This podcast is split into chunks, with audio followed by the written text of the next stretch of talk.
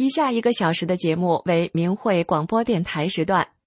明慧广播电台隶属于法轮大法明慧网，节目内容包括法轮功学员对真善忍的理解和实践，以及从中国大陆获得的法轮功学员受迫害真相的第一手资料。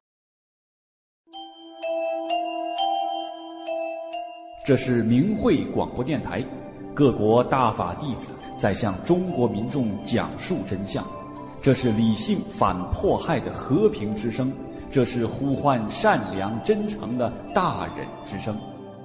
这是明慧广播电台，各国大法弟子在向中国民众讲述真相，这是理性反迫害的和平之声，这是呼唤善良真诚的大忍之声。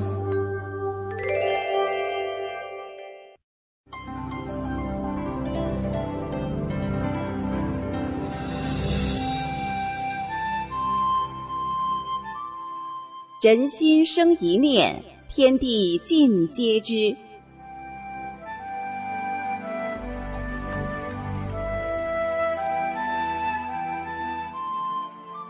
听众朋友您好，欢迎收听明慧广播电台《善恶一念间》节目。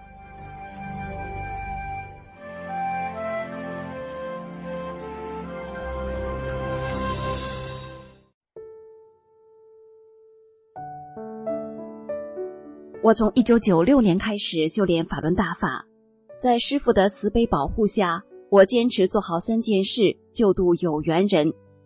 现在将两个诚心念诵九字真言，伤口立即止血的故事讲出来，与大家分享。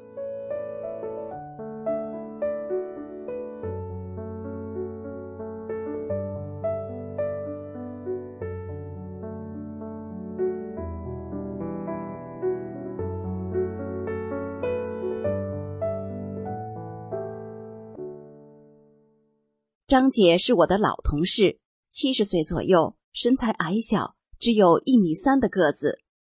一天我去她家串门，她很高兴，说：“好久不见了，真想你了。”她神秘的告诉我她经历的一件神奇事。她在山下种了菜，一天她去菜地的途中，突然祸从天降，一块石头从山上滚落下来。不偏不倚，重重的砸到了他的脚上。石头的一面像刀口一样锋利，顿时他的脚被切开了一个大口子，鲜血直流，他疼得眼泪也直流。周围也没有人，怎么办？怎么办呢？张姐突然想起了我曾经告诉她的九字真言，马上席地而坐，诚心念起。法轮大法好，真善人好。他大声的、反复的念，念着念着，感觉不疼了，一看血止住了，他也没去看医生，伤口几天后就好了。张姐说，从此以后，她一有时间就在心里念九字真言，精神也好起来了。现在家里吃的菜都是他一个人种的。张姐说：“太感谢你告诉我九字真言，我身体才这么好的。”我忙说：“不用谢我，应该谢谢大法师傅。”他双手合十，虔诚地说：“谢谢大法师傅慈悲救我。”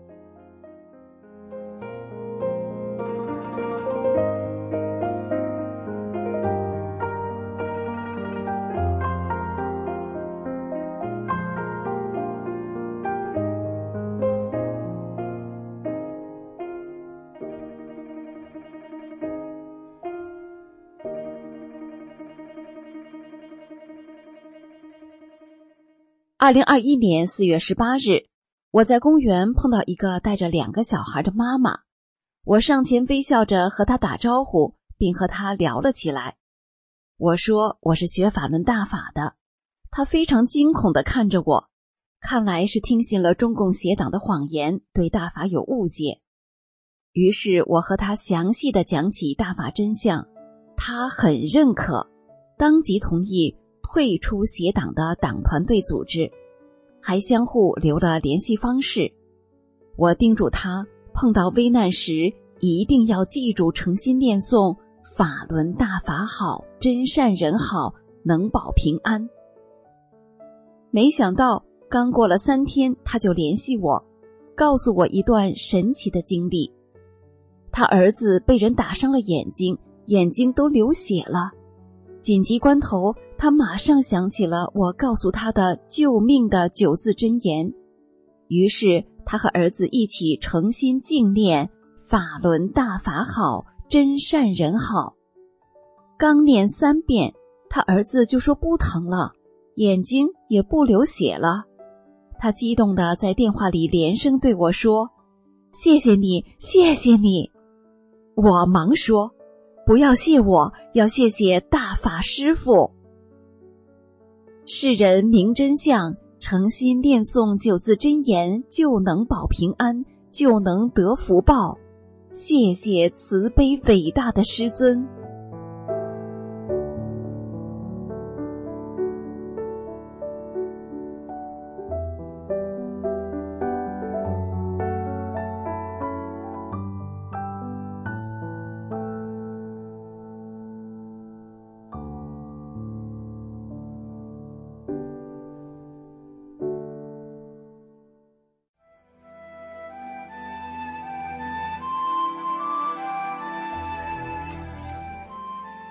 听众朋友，今天的善恶一念间就到这里，感谢您的收听。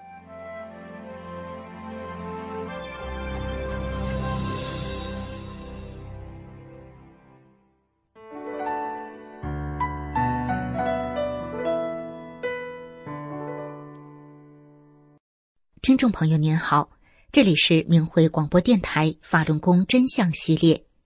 以下为您讲解为什么说二零零一年的天安门自焚事件是中共预谋策划的。在天安门自焚事件发生以后，一位修炼法轮功的女检察官讲述了一个她亲身经历的事情。她说：“我一九九六年开始修炼法轮功，之后在当地义务教功，到一九九九年，短短三年的时间。”我们城郊地区的每个村镇都有了练功店，修炼后，大家身体普遍变得更健康了。一九九九年四月三十号的晚上，第二天就是五一长假期，半夜我被一阵砸门声惊醒，父亲开门一看，是我们熟悉的片儿警小池，他一进来就要找我，第一句话就问：“明天五一，你是不是要去北京香山自焚？”我震惊的好长时间反应不过来，我问：“你在说什么？”这样的事我听都没听说过，连想都想不到。大半夜的被他这么严肃的劈头一问，我弄懵了，反应不过来这是怎么回事。我父母认为他是故意使坏整人。片警小池意识到了不对劲儿，赶忙尴尬的解释说：“别误会。”是王局长叫我来问问，他现在办公室坐着，要是不问到你，他不敢睡觉。上级叫他马上汇报。把小池打发走以后，我们一家人再也无法入睡。生活在中共体制下，人们都知道那个政权可以随意的栽赃抹黑别人，没有人是安全的。潜意识中，我感到一种未知的危险正在逼近。几天后，我看到网上爆料说，江泽民、罗干一伙编造谎言，说法轮功学员要去北京香山集体自焚。为了把谎言编得像真的，动用了中央办公厅下发文件给各地方，还动用武警在香山守着。这个所谓自焚的日期改了三次，结果没有一个法轮功学员出现。当地公安被折腾的半夜去法轮功学员家敲门。查来查去，没有一个人知道有这回事，谣言不攻自破。二零零一年，中共开始散布所谓法轮功在天安门自焚的谎言时，我突然想起那个让警察半夜敲门的香山自焚谎言。我想江泽民一伙挖空心思要给法轮功造谣，花了一年多找不到真的法轮功学员，只好弄了几个演员。就为把这个谎撒得更像真的。一个掌控国家政权的人，动用一切国家机器去污蔑一群手无寸铁、只为修心向善的练功人。在天安门自焚事件发生以后，一名身居海外的法轮功学员回忆说：“我有几个朋友是北京方庄的。二零零一年一月二十三号，也就是所谓的自焚发生之前，我给北京方庄的几位朋友打电话问好，拜个早年。聊天中，他们提到，不知道为什么这几天派出所挨家挨户，还到单位通知大家说。”今年年前不要去天安门和天安门广场。大家问为什么时，派出所的人就说：“是上面通知的，你们就不要问了。”结果在一月二十三号，也就是大年二十九那一天，所谓天安门自焚这个事就发生了。事后我在和北京方庄的这几位朋友联系时，他们说，当他们在电视上看到这个所谓自焚事件时，突然就明白了。为什么年前上面通知不要去天安门和天安门广场？原来是政府在策划一场戏，怕老百姓到天安门去看出破绽，所以不让大家去。听众朋友，让我们思考一下：从一九九九年到二零零一年，从香山到天安门，为什么江泽民一伙那么想搞自焚？即使经过文革、六四等政治迫害的人，知道共产党本质的人都会明白，中共搞迫害的一贯手法就是先用谎言栽赃蒙蔽百姓，然后制造事端煽动仇恨，最后实施血腥镇压。今天的法轮功真相节目就到这里，以上为您带来的是天安门自焚事件是中共预谋策划的。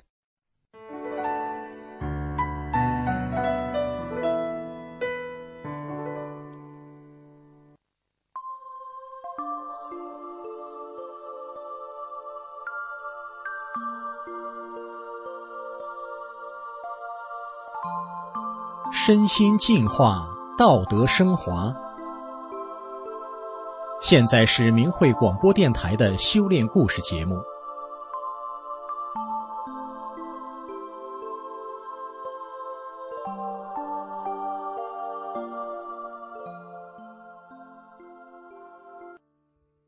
听众朋友您好，今天故事的主角呢是一个太极拳迷，他每天早上的第一件事。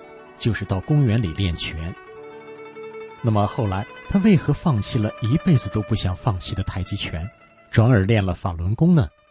他的心路历程与收获是什么？下面就让我们来听听他的故事。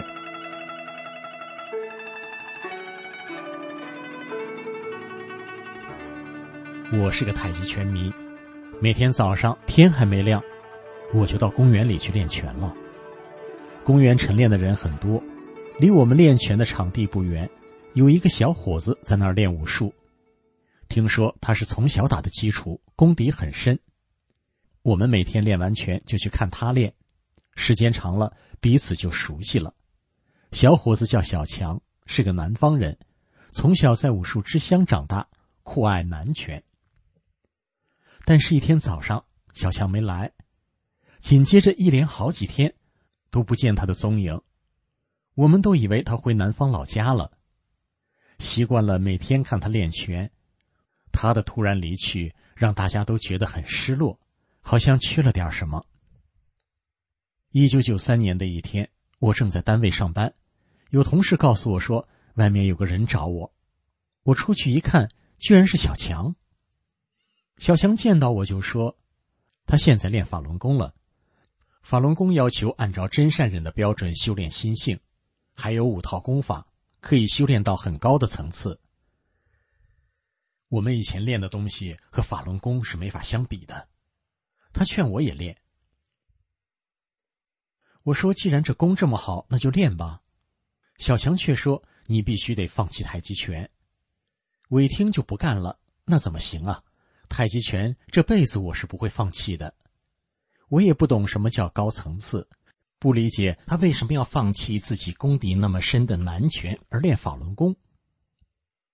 到了七月，小强又来了，说法轮功的创始人李老师要来本市办班传功传法。小强想动员我去参加，我想我又不能放弃太极拳，参加班也没用啊，所以说什么我也不去。小强很失望的走了。几天之后，他又来了，还带来了有关法轮功简介的资料。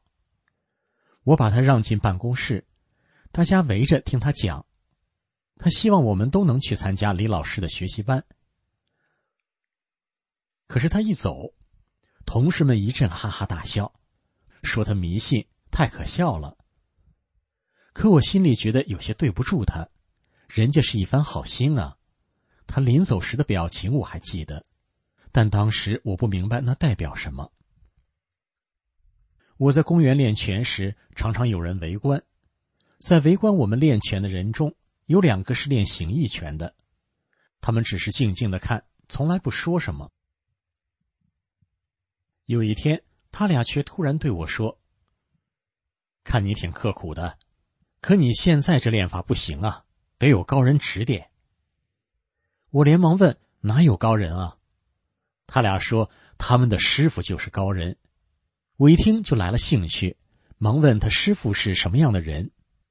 他们说：“他们的师傅外表很普通，你绝对看不出来与常人有什么不同，但绝对是个世外高人。”他从小修道，有很多功能，精通形意、太极、八卦，是某大师的亲传弟子，得过真传的。我问可否引荐一下，哪怕能让他指点个一二也行啊。他们说不行，人家一般人不见，除非我练到一定程度。我求他俩教我，他们说那可不行，不能随便收徒弟。他们的门规很严的。从那以后，我练拳更刻苦了。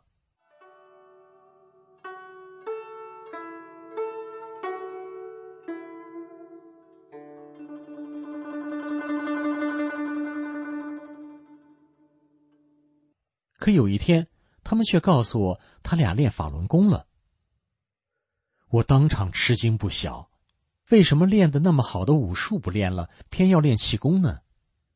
这时我又想起了小强，他俩说他们的师傅也练了法轮功。我这一听更惊讶了，法轮功有那么好吗？就要他们快说说是怎么回事。事情是这样的，一天晚上，他们的一个师弟在练功时缺席了，第二天。他们的师傅派徒弟把他找来了，问他怎么回事。师弟说他去练了法轮功，他们的师傅就把徒弟训斥了一顿。晚上，这徒弟带来了一本《转法轮》，这本书是法轮功的主要著作。他师傅接过书，翻开一看，就是一愣，之后随即跟大家说：“今晚不练功了，你们先回去吧。这本书借我看一个晚上。”他们师傅连夜一口气看完了《转法轮》，第二天，他郑重的对徒弟们说：“从现在开始，你们不要跟着我练了，把原来学的都忘掉，我们都来学法轮功吧，这可是真正的高德大法。”就这样，他们师徒都走入了大法修炼中来。我一听，连这样的高人都练了法轮功了。我那点花拳绣腿算什么呀？就说也想看看《转法轮》，他们当时就借了我一本。我带着这本书直接上班去了。休息时间到了，我赶紧翻开了《转法轮》，见到法轮功师傅的照片，觉得很面熟，可怎么也想不起来在哪里见过。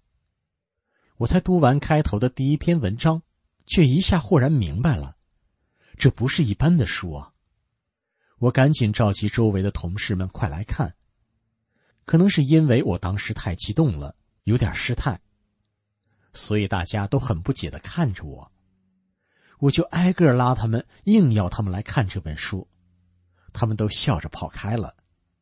办公室只剩下我一个人。我遗憾的望着他们的背影，心想：你们怎么就不来看看呢？只要一看这本书，就知道是怎么回事了。也许以后就再也放不下了。哎，缘分呐！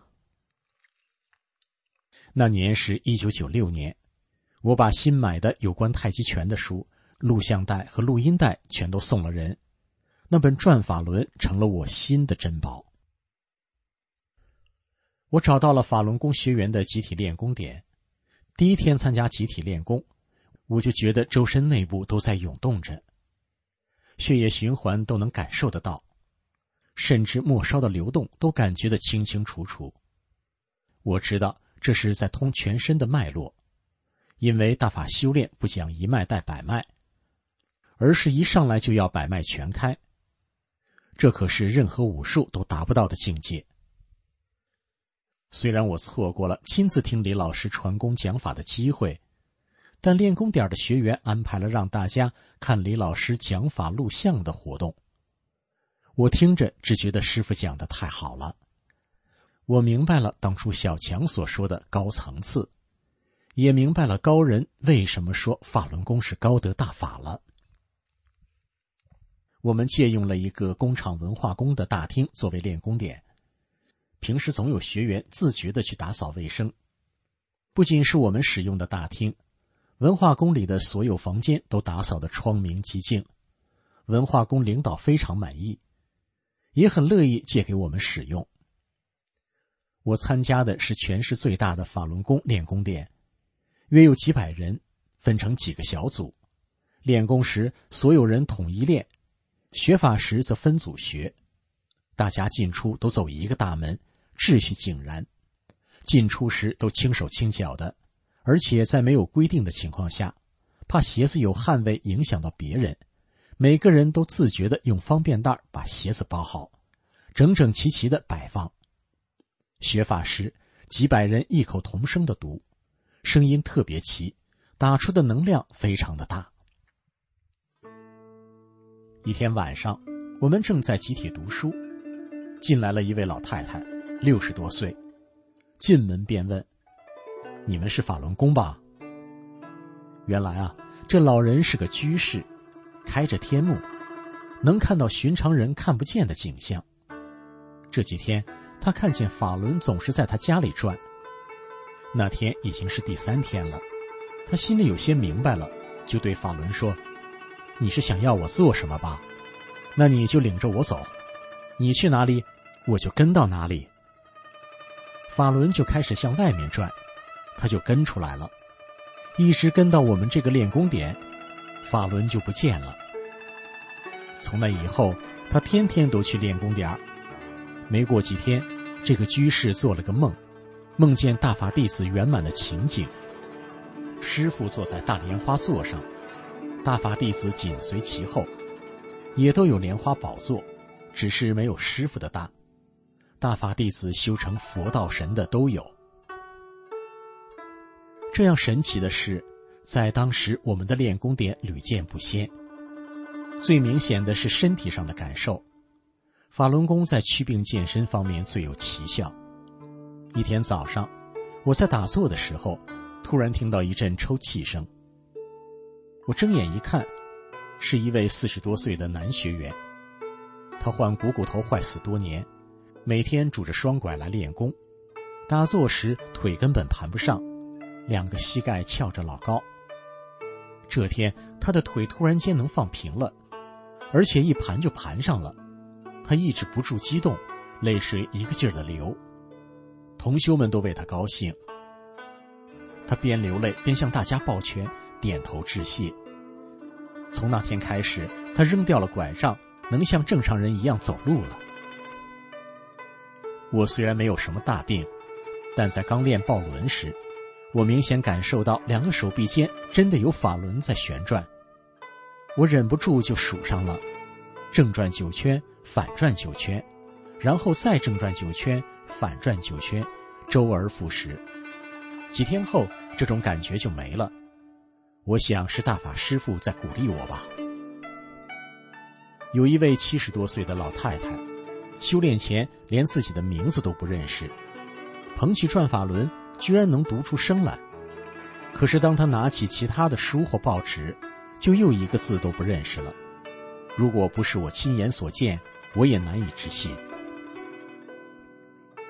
有一天，练功点新来了一位老太太，七十多岁，脸色暗黑，耳朵背得厉害。辅导员把他安排在离录音机最近的地方，他还是听不清练功音乐，就只好看着前面辅导员的动作练。练着练着，就听他嘴里叨咕：“你还练，还练。”我好不容易才找到你这地方待下来，你却要赶我走，快别练了。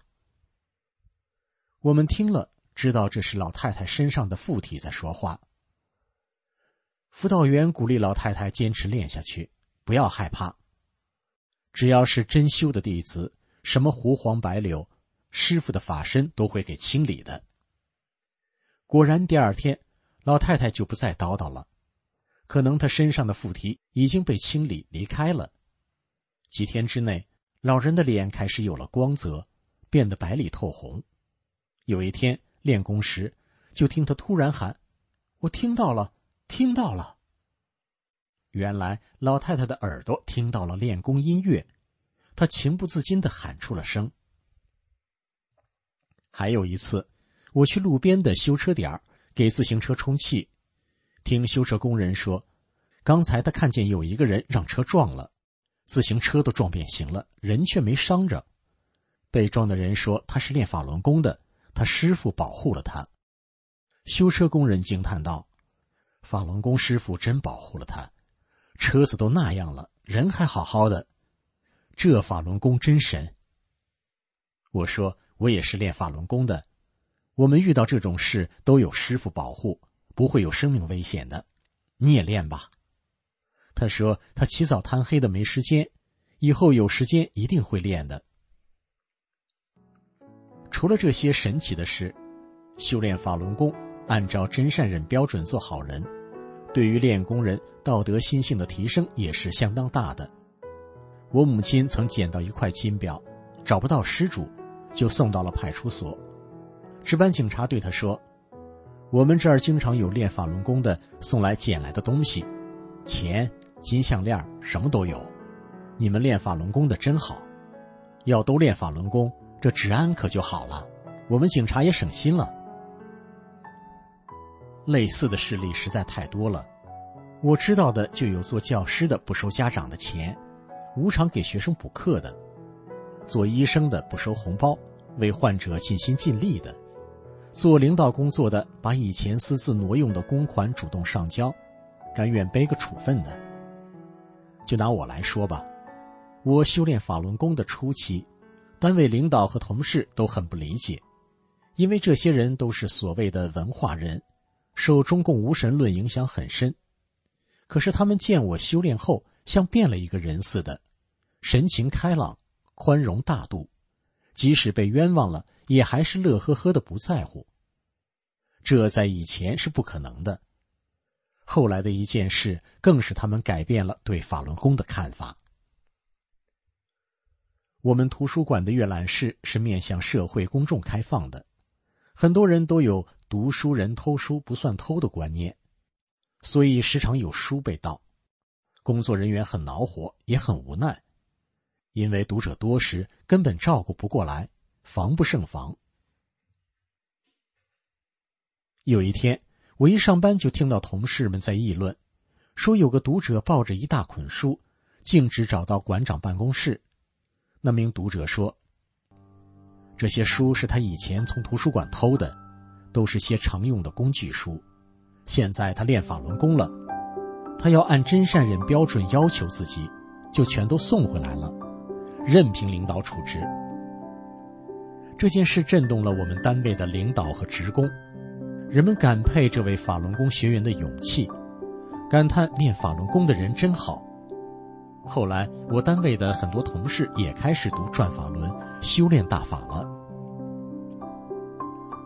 一九九八年大洪水，单位组织职工给灾区捐款，法轮功学员们都非常的踊跃。后来，中共的迫害开始了。当媒体造谣说法轮功师傅不让学员捐款时，我的同事们都说不对呀，我们单位捐款最多的就是法轮功学员。我绝大多数的领导与同事们都选择顶着压力，暗中保护着大法学员。我平常买东西，有时遇到收款员多找钱，我都要把钱送回去。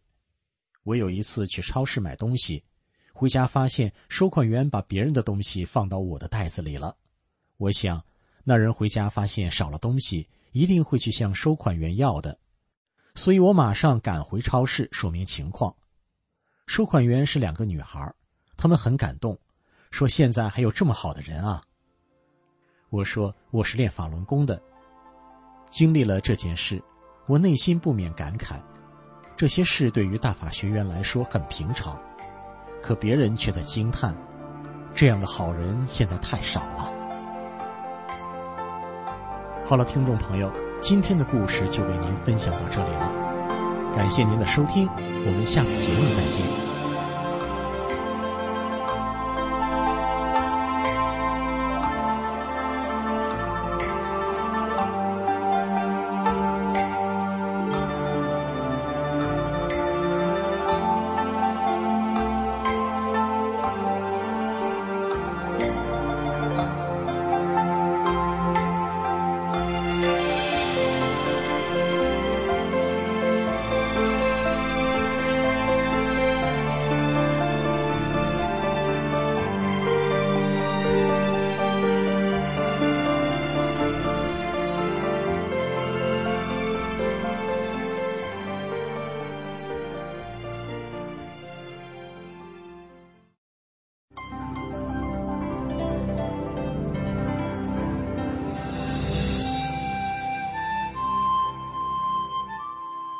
人心生一念，天地尽皆知。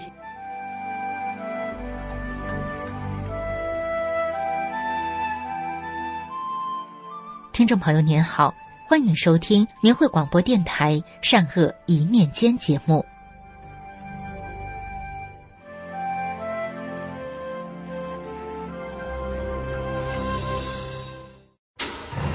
中国大陆近日消息。北京市西城区法院党组书记、院长陈丽如于二零二三年八月十五号突然死亡，终年五十岁。官方没有说明死亡原因，但是网上许多文章标题显示，陈丽如是在内蒙古骑马摔死的，而文章具体内容都被屏蔽了，一个也打不开。显然，中共在刻意掩盖死亡真相。陈丽如生前积极参与迫害法轮功学员。他的死亡彰显了迫害佛法必遭恶报的天理。陈丽如，男，一九七三年出生，福建尤溪人，主要履历：二零一三年十二月至二零一五年一月，任北京市高级法院审委会委员、立案庭庭长；二零一五年一月至二零一六年九月，任北京市高级法院审判委员会委员、办公室主任。二零一六年九月至二零二一年十二月，任北京市通州区法院代院长、院长；二零二一年十二月至二零二三年八月，任北京市西城区法院院长。陈丽如是北京地区法院系统迫害法轮功的主要责任人。据明慧网曝光，陈丽如自二零一六年任北京市通州区法院院长、西城区法院院长的七年中，在媒体制造谎言、污蔑法轮功。制造冤假错案，把十多名善良的法轮功学员非法判刑送入监狱。其中，法轮功学员柳艳梅被通州区法院非法判刑四年，遭惨烈迫害后在监狱医院离世。法轮功学员庆秀英被通州区法院网判十年，她的丈夫杨文光工伤高位截瘫，需要庆秀英照顾日常起居。庆秀英被非法关押一年后。杨文光于二零一七年大年初一在家中凄然离世，被发现时尸体已僵硬。陈丽如迫害法轮功，罪恶累累。他所任职的法院被中国协党评为全国法院案件反检分流示范法院、第一届全国法院审判管理优秀业务单位、首都文明单位、全国优秀法院等等。其实，这都是陈丽如实施迫害的罪行。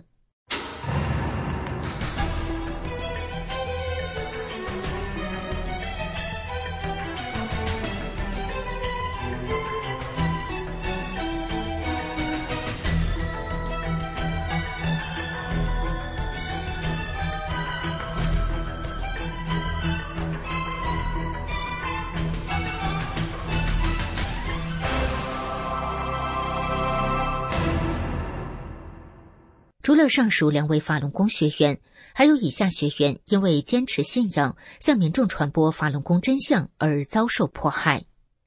法轮功学员董莹，女，当年二十八岁；法轮功学员张琪，女，当年二十九岁。两人因为发放真相资料，通州区法院于二零一八年一月十二号非法庭审两位学员，对二人分别非法判刑一年两个月。法轮功学员张桂芬，女，时年五十八岁，家住通州区张家湾镇高营村。二零一八年十二月，张桂芬被通州区法院非法判刑两年。法轮功学员丁玉明，男。家住河北怀来县北新堡镇，在北京通州区马驹桥镇环卫所打工。二零一八年十月三十号，被通州区法院非法判刑四年，因高血压、心脏病监外执行。法轮功学员李建军，男，家住通州区加州小镇小区。二零一九年三月，被通州区国保警察绑架关押，同年十二月底被通州区法院非法判刑两年。法轮功学员马军芳，女，时年七十五岁，家住通州区。二零二零年九月十四号，被通州区法院非法判刑三年，勒索罚金三千元。法轮功学员郑江，男，内蒙古乌兰察布市人。二零二三年被西城区法院非法判刑两年。法轮功学员顾秀英，女，时年八十八岁。家住北京市西城区虎坊桥。二零二二年十一月二十三号，因给民众发放冥会台历，被警察非法抄家、监视居住。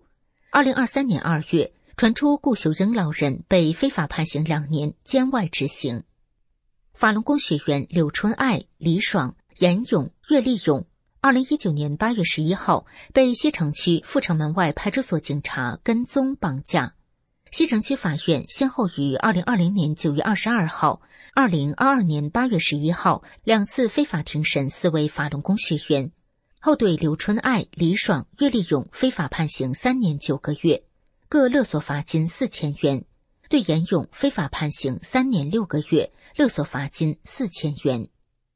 法轮功学员王磊，女，家住北京市西城区。在二零二零年五月被北京西城区派出所警察绑架，于二零二一年五月二十五号和七月三十号两次遭西城区法院非法庭审，后被非法判刑四年。法轮大法是佛法，诽谤迫害佛法者罪大如山。中国有句老话：“善有善报，恶有恶报，不是不报。”时候未到，为什么说时候未到呢？延长的时间是上天在给犯罪的人改过的机会。如果不听劝告，一味行恶，将会自食其果。陈丽如是北京审判业务专家、法学博士，不听法轮功学员的善意劝告，知法犯法，执法犯法，罪恶滔天，最终毙命，做了中共的殉葬品。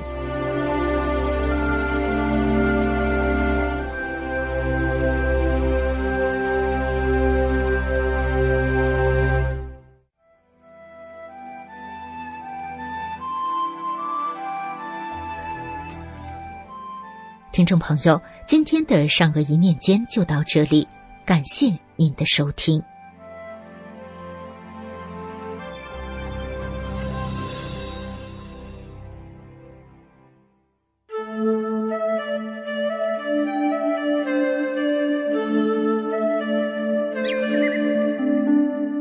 听众朋友，大家好，欢迎您收听明慧广播神传文化节目。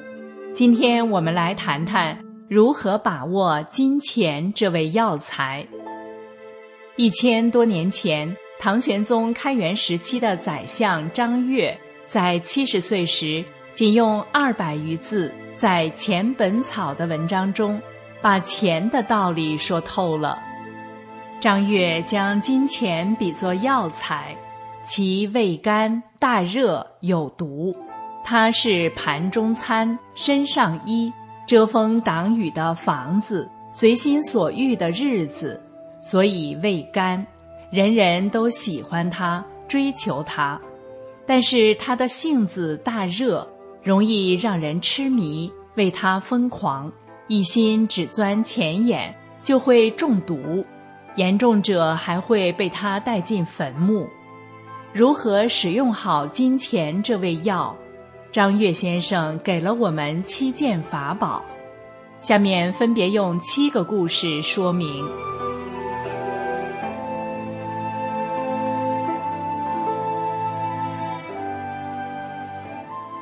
一道一积一散。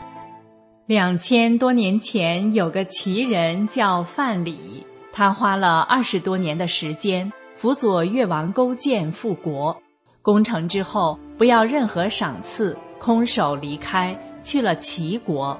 在齐国，范蠡曾经白手起家做生意，因为生意做得太好，被齐王招为相。但是他散尽家财，归还相印，又两手空空的走了，举家搬到了陶地。在这个地方，范蠡再次从头开始经营。十九年的时间里，他三次积攒了千金的财富，又三次把钱财都散了出去。李白诗曰：“天生我材必有用，千金散尽。”还复来，讲的就是范蠡的故事。后人尊称范蠡为商圣，但是在他眼里，高官厚禄、家财万贯都是随手可抛的身外物，有舍才有得。十九世纪的韩国第一巨贾林尚沃生前并未留下任何遗产，财产全数捐给了国家。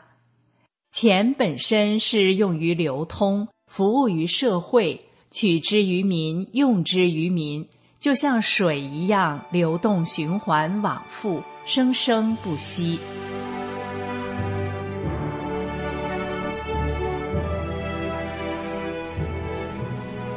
二，德，不把钱当宝贝。古时候有一位叫李傕的。买卖粮食让买主自己来量，也是奇闻。最后因为自己的德行而入了仙位。李傕是广陵江阳人，世代住在城里，以贩卖粮食为职业。李傕的性情端庄谨慎，和一般人不一样。十五岁的时候，他父亲到别的地方去了，把贩卖粮食的生意交给李珏打理。有人来买粮，李珏就把升和斗交给人家，让人家自己量，不按当时粮食的贵贱计价，一斗粮只赚两文钱的利，用来赡养父母。多年之后，他家却变得衣食很丰足。他的父亲非常奇怪，问他是怎么回事。他如实告诉父亲。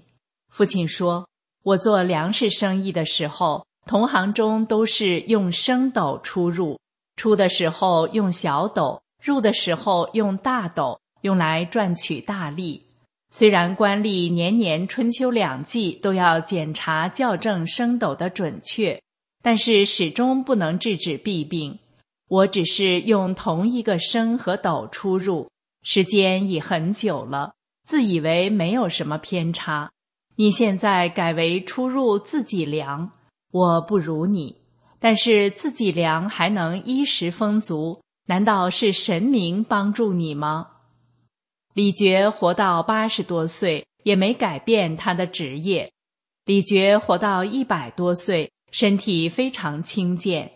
他忽然告诉子孙们说：“我活在世上多年，修养我自己的真气，对你们也没有好处。”一天晚上，他就死了。三天之后，他的棺材有裂开的声音。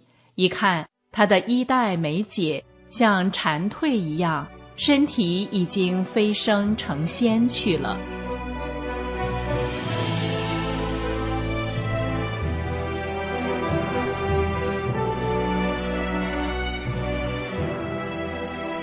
三，义，取舍合宜。明朝中叶有个周秀才，平日里为人方正耿直，家境贫穷，住在一间租来的房屋里。一天，他的妻子在灶台的方砖下发现了两个银元宝，非常高兴。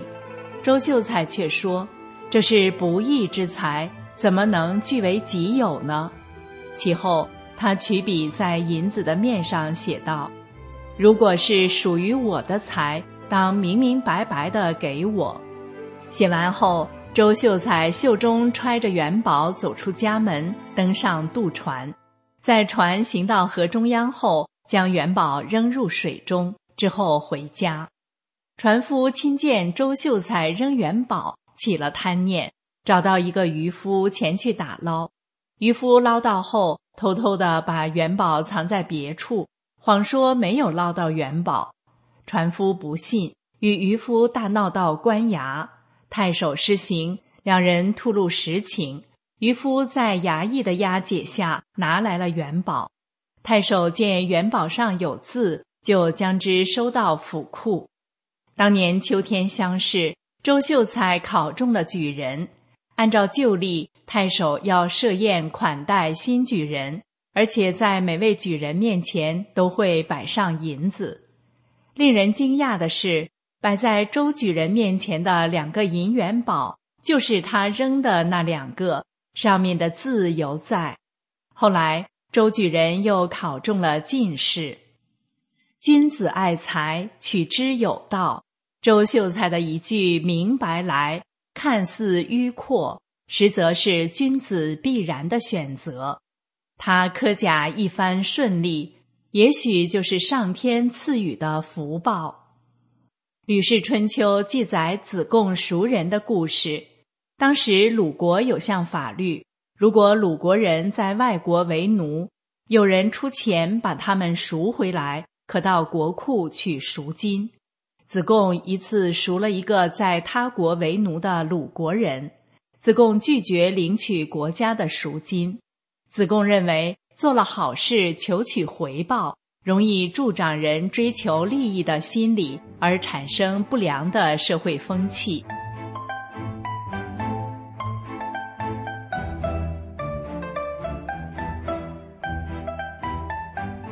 四，礼，不贪非分之财。江西抚州人谢廷恩是清朝著名的义商，被人们尊称西老爷。谢廷恩从小家境贫寒，十六岁开始到四川、福建、广东经商。一次，他在福建经商，一位首次在谢廷恩处购买苎麻的商人。拿货付款后立即走了。谢廷恩清点货款，发现他多给了总货款一半的钱。身边的人劝他装进自己的腰包。谢廷恩知道他是某绸布店的老板，于是谢廷恩便在城中的绸布店一家一家的找，终于找到这位客人。谢廷恩将多出的货款返还给他。客人意外之余。被谢廷恩正派的为人折服，二人成为朋友。这个故事也在福建当地广为流传。这位客人不仅成为谢廷恩忠实的客户，还介绍城内其他老板在谢廷恩处购买货物。后来，谢廷恩的生意越做越大，不到二十年，已成为抚州当地巨富。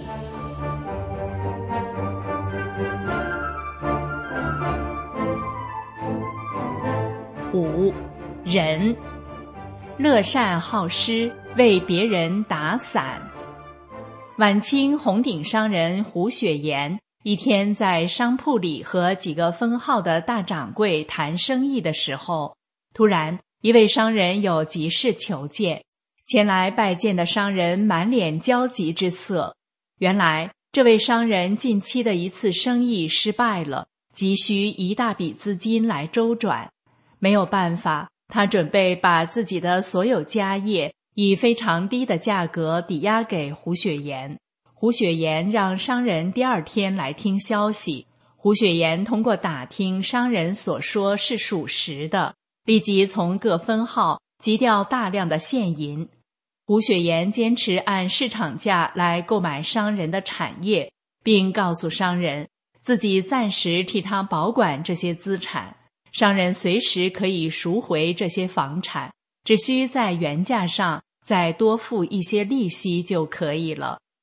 商人非常惊愕，胡雪岩为什么坚持市场价来购买那些宅子和店铺？胡雪岩店里的伙计都不理解。胡雪岩为什么不按照商人的低价收购那些资产，还主动多付给对方银子？这时，胡雪岩慢慢讲了一段自己年轻时的经历。我还是一个小伙计的时候，掌柜常常让我拿着账单四处催账。有一次，我正在赶路，遇上大雨，同路的一个陌生人被雨淋湿。那天我恰好带了伞。帮那人打伞。后来下雨的时候，我就经常帮一些陌生人打伞。时间一长，那条路上的很多人都认识我。有时候我忘了带伞，也不用担心，因为会有很多我帮过的人来为我打伞。胡雪岩接着说：“你肯为别人打伞，别人才愿意为你打伞。”那个商人的家业可能是几辈人积攒下来的，我要是以他开出的价格来买，当然很占便宜，但人家可能就一辈子翻不了身。这不是单纯的投资，而是救了一家人，既交了朋友，又对得起良心。谁都有雨天没伞的时候，能帮人遮点雨就遮点吧。胡雪岩仁义之举打动了官绅百姓，生意越来越好。后来，商人赎回了自己的产业，也成了胡雪岩最忠实的合作伙伴。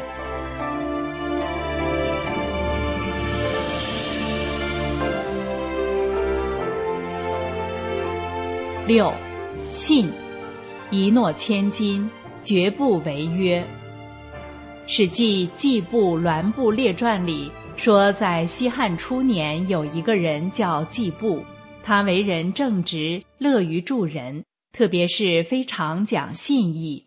只要是他答应过的事，无论有多么困难，他一定要想方设法办到，所以在当时名声很好。有谚语说：“得黄金千两，不如得季布一诺。”这就是成语“一诺千金”的由来。后来，季布跟随项羽战败，被刘邦通缉，不少人都出来保护他，使他安全的度过了难关。最后，季布凭着诚信，还受到汉王朝的重用。一次，范蠡经商，资金周转困难，向一富户借了十万钱。一年后。富户带着借据出门讨债，包裹不慎掉到江中，借据和路费都没了。于是投奔范蠡。即使没有借据，范蠡不仅连本带息归还欠款，又额外送他路费。范蠡的人信之名广传天下，在日后的经商中，各富户愿意主动送钱上门，帮范蠡度过财政危机。人无信则不立。古人诚实守信，表里如一，言行一致，既不自欺，也不欺人。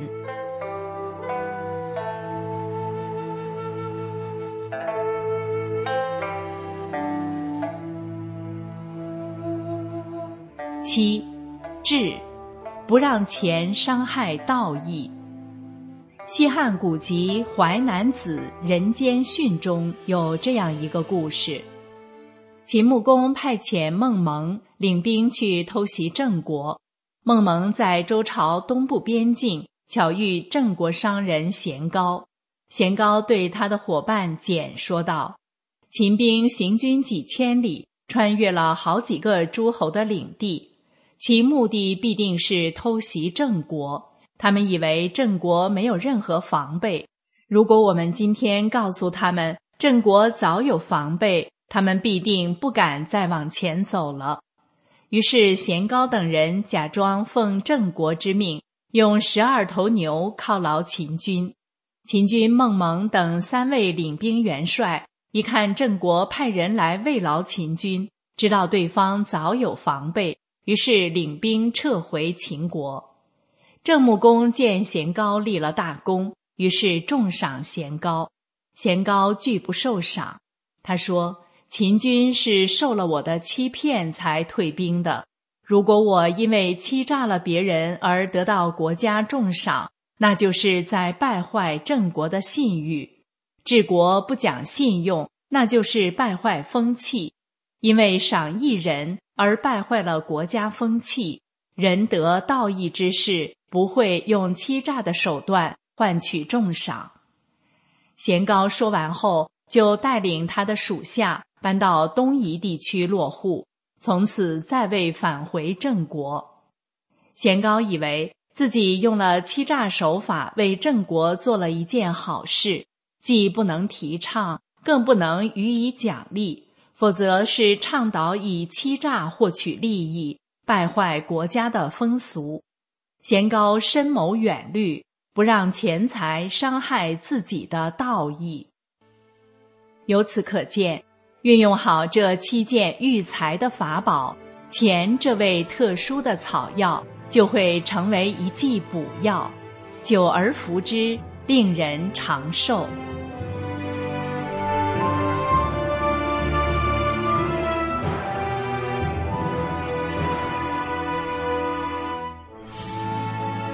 好了，听众朋友，今天的节目就为您播送到这里，感谢您的收听，再见。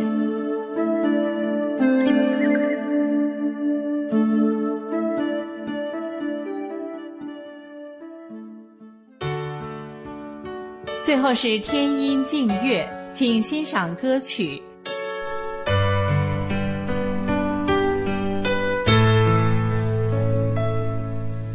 百灵鸟在风中歌唱，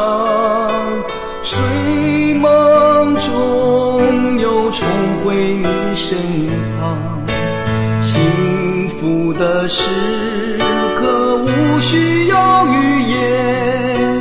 双手合十在胸前，霞光万丈映苍穹，无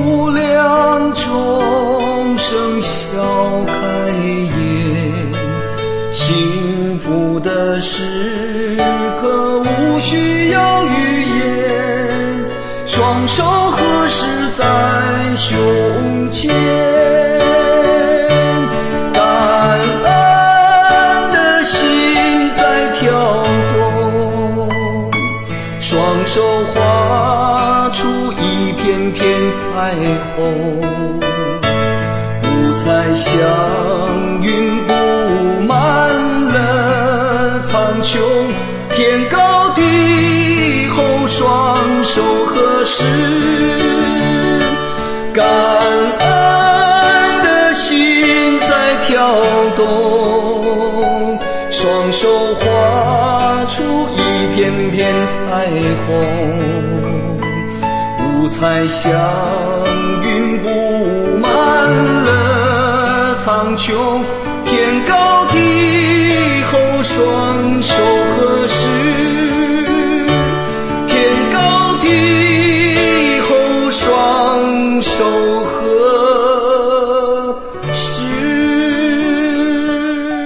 各位听众朋友，这里是明慧广播电台对中国大陆的广播时间。